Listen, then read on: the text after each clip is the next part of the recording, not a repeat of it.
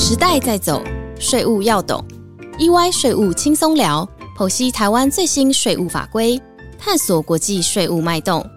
跟着 EY 税务轻松聊，轻轻松松掌握税务大小事。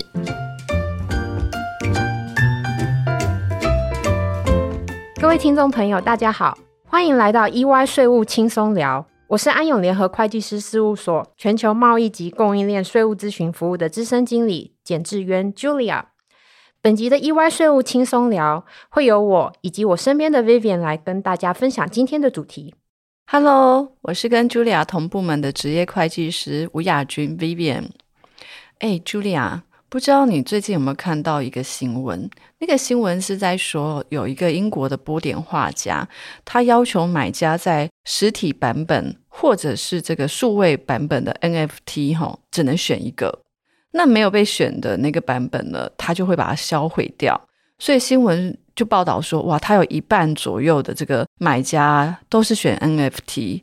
那他目前呢，已经烧掉了卖出去的那几千幅画哦。我没有注意到这个新闻呢，它是真的烧掉原本的实体画作吗？对，是真的。甚至那个新闻还有他烧画的照片。那新闻里面去提到这个 NFT 啊，我想大家最近应该都很常听到哦，所谓就是 non-fungible token 这个名词。在最近这个元宇宙的热潮底下，NFT 真的是非常热门的一个话题。那 Julia，我好奇问一下，你从美国回来又那么的潮流，你有没有买过 NFT 或是其他的虚拟货币？我没有买过诶，不过我知道一般市面上流通的货币是同质化代币 （fungible token），相互间因为具有同样价值，所以可以互相替代。比方说，Vivian 和我现在手上各有一张一千元的纸钞，因为我们的一千元在价值上并没有差异，所以我可以跟 Vivian 互换一千元纸钞，而不会在交换的过程中有任何的损失或利益产生。至于 NFT，也就是非同质化代币，因为每一个 NFT 都是独特的数位资产，所以每个 NFT 间无法等值交换。比如说，图片、影片。音乐，甚至是社群网站上的贴文，都可能成为一个 NFT 产品。在拥有 NFT 产品之后，除了自己收藏以外，也可以放到交易平台上进行买卖。哦，那我还想，Julia 可能是比特币小富翁。好，那你说的没错，像 NFT 这样子的一个新形态的数位交易模式，现在真的是越来越常见，真的也是拜科技所赐。不过，Julia，我想问问看。你又是有做过这个跨境电商，或是说各种这种新形态交易的税务，我就很想问你，你知道 NFT 在税务方面要怎么处理呢？嗯，我想听众朋友们应该也很好奇，国税局查不查得到？台湾税法上又是怎么规定的？嗯，其实针对 NFT 这类型的交易，呃，目前哈台湾税法真的是没有相关的规定来规范。不过我们还是可以从几个方面来探讨一下。NFT 交易的课税方式，那要对 NFT 的课税方式来有一个答案或有一个界定的话，首先我们要先去呃，就是定义 NFT 的性质，它是一个货币，还是一个数位的艺术品，还是它是一个金融商品？那在目前比较一般的这个主流的见解当中啦，会认为 NFT 的性质呢，跟比特币这类的虚拟通货类似。啊，比较像是一种数位的商品。好，从税法的角度来看的话，那另外呢，根据金管会颁布的《虚拟通货平台及交易业务事业防治洗钱及打击资恐办法》来看，其实金管会呢会倾向认定虚拟通货它不是一个法定货币。虽然这个办法里面呢没有明确去提到 NFT。但是我们可以参考这个办法，把 NFT 视作是一种数位的虚拟商品。数位虚拟商品这个词，我感觉好耳熟哦，让我联想到销售电子劳务。是的，没有错。呃，虽然说现阶段啊，呃，我们台湾税法没有明文规定，可是我们可以从一些跟税局的讨论了解到，哦，税局现在在处理一些 NFT 交易相关的营业税跟所得税的案件的时候。的确，好像也是比较倾向把它做成是或判断成是一个电子劳务的销售，所以，如果境内的营业人有取得销售这个 NFT 产品的价金，都是需要按照台湾的法令来报缴营业税跟所得税的。原来是这样。不过，据我所知，NFT 产品的销售很常会透过交易平台来进行。这些平台的业者大多位于国外，在台湾境内也没有固定营业场所。那不知道在这个网络交易平台上，NFT 是不是有不同的交易方式呢？嗯，Good question。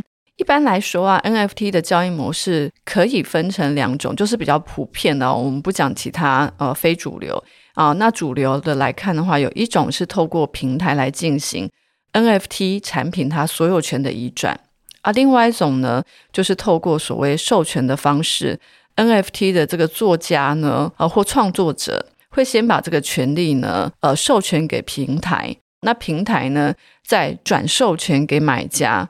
不过你听得出来，在第二种这个情况哈，就要注意，因为这时候平台所收的这个价金，可能就会被视作是一种权利金的收入。哇，权利金，这可能会影响到是否可以申请净利率贡献度，也会影响到适用租税协定的优惠税率。诶啊，啾啾，你的反应真的很快。不过，权力金这个主题说起来，可能又要再花一集哦，去探讨这个 NFT 的一些呃性质啊，真的是会花很多时间。那我们先把这个主轴还是拉回来一点啊，就是说，如果 NFT 它的销售基本上都是要透过这个线上平台来交易，那是不是就可以连接到我们实物上常常遇到的这个境外电商销售电子劳务的议题？那在这边呢？我就想请茱莉亚，你也分享一下境外电商的一些小知识给我们的听众朋友好吗？好啊，先从定义开始说明好了。境外电商指的是外国的事业机关、团体、组织在台湾境内没有固定营业场所或是营业代理人，但销售电子劳务给境内消费者的营业人。所谓的电子劳务，则是指经由网络或其他电子方式所提供的劳务。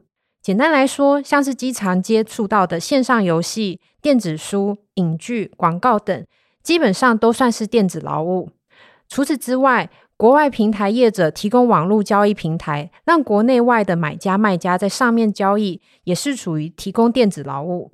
如果以 NFT 交易举例来说的话，境外的 NFT 交易平台业者，如果在台湾没有固定营业场所或是营业代理人，但是有卖家透过他的平台销售 NFT 产品，或是这个平台业者直接销售 NFT 产品给我国境内的买家，就是境外电商销售电子劳务。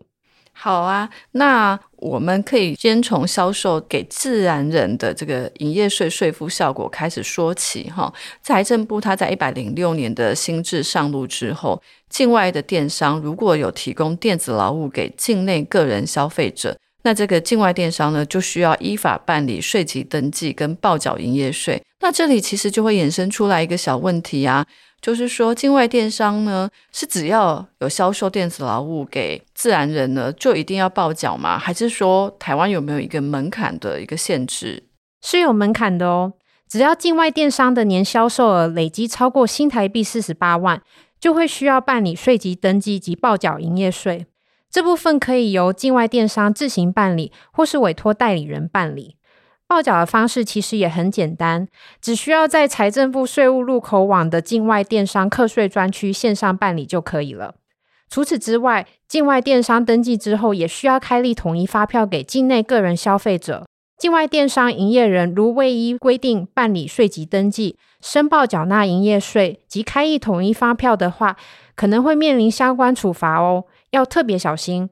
谢谢 Julia 的说明。那套用在 NFT 交易里，假设今天哈有台湾的自然人向境外的交易平台去购买 NFT 产品，并且支付呢 NFT 本身的价金、手续费及铸造费等等这些钱呢，一年如果累计有超过四十八万的话，那这个境外的交易平台商就要来台湾办理这个税籍登记，然后呢收的这些款项呢。都要由这个境外平台业者呢来申报缴纳营业税，而且还要开统一发票给我们境内的自然人。不过，如果今天买家不是自然人，而是境内的盈利事业，那情况就有一点不同了。若是境内盈利事业向境外电商购买电子劳务，就不是由境外平台针对这个交易来报缴营业税，而是由境内的盈利事业根据营业税法第三十六条反向征收方式来申报缴纳营业税。大家不要搞混喽。那 Julia，我们针对营业税税负效果讲了这么多，我们要不要换一个小主题来聊一聊所得税？我想这个也是蛮多听众所关心的吧。好啊，前面有提到国税局目前是倾向以境外电商销售电子劳务的方式检视 NFT 的所得税的税负效果。那我就来简单说明一下境外电商所得税的制度吧。要报缴所得税以前，有几个地方要注意哦。第一个就是要先确认境外电商销售电子劳务所取得的报酬是否属于台湾来源收入。听到这里，大家会不会很好奇？难道所得税跟营业税课税范围不一样吗？的确不太一样哦。营业税采用的是消费地课征原则。当境外电商销售电子劳务给境内自然人时，因为消费地在境内，台湾是有课税权的。至于所得税，则是要看境外电商跨境销售电子劳务时与境内的经济关联性而定。不过，关于所得税的部分，台湾其实还是有一些租税减免的优惠可以申请适用，比如说净利率的计算。境内贡献程度比例，或是申请适用租税协定等。关于这个净利率，原则上有三种计算方式，分别是何时认定。非平台业者可以使用同业利润标准率，或是百分之三十计算；平台业者则可以使用净利率百分之三十计算。但要注意的是，如果计征机关发现实际净利率高于百分之三十的话，就会从高核定。那除了刚 Julia 你所讲的所得税上有关净利率的规定以外，还有一个其实是蛮常会一起提到的，这个就是境内利润贡献程度。那至于贡献程度要怎么去认定呢？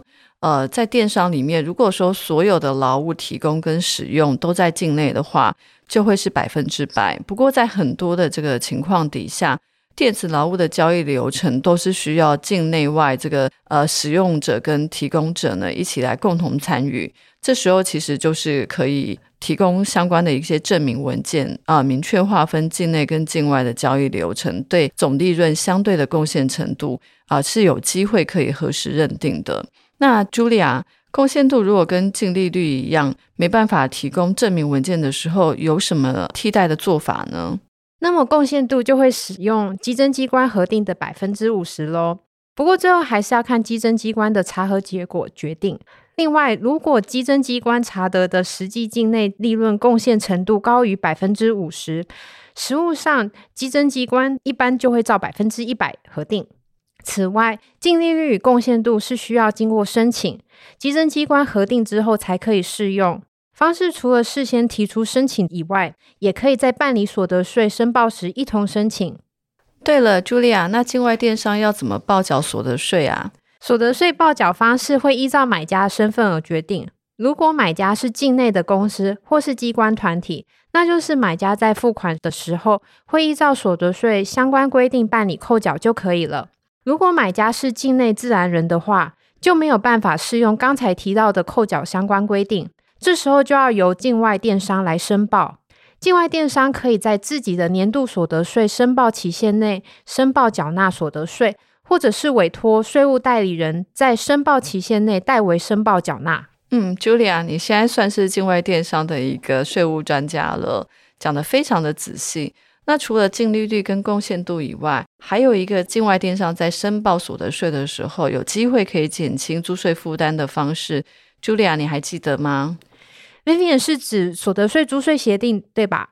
租税协定的签订，主要的用意是缔约双方基于互惠原则，减少双重课税的情形。像台湾跟日本、加拿大等国家都有签订租税协定，所以境外电商销售电子劳务，如果能适用租税协定所规范的税率减免优惠，也是一种有效降低所得税负的方式哦。现在 NFT 这类的新形态的数位资产呢，发展的真的很快速。虽然财政部先前曾经表示，目前现行的税法其实可以处理课税问题了，但是数位商品它不是像地下经济是用现金交易，跟银行往来的刷卡跟汇款记录都有轨迹可以追踪。因此呢，在有限的这个税务指引底下，其实还是会面临到一些挑战呐，就很像考量到 NFT 本身加密的性质啊。那税局他在追查 NFT 金流的时候，要怎么样能够截取一个完整的交易资讯，其实也是一个呃小小的议题。还有像是 NFT 价金要如何换算成台币计价及税基计算等等，目前也还没有定论。这样想想，好像还有很多有待讨论的议题呢。是的，在更明确的税务法规推出之前，其实这些问题呢，都需要依据个案的情况呢，来跟税局做充分的沟通跟讨论。那听众朋友，如果你有这方面的需求呢，欢迎跟安永联络，我们非常乐意提供专业的协助。很高兴今天可以跟 Vivian 一起聊聊与 NFT 相关的税务议题。以上就是我们今天的分享，感谢大家的收听。意外税务轻松聊，我们下周一再见喽！再见。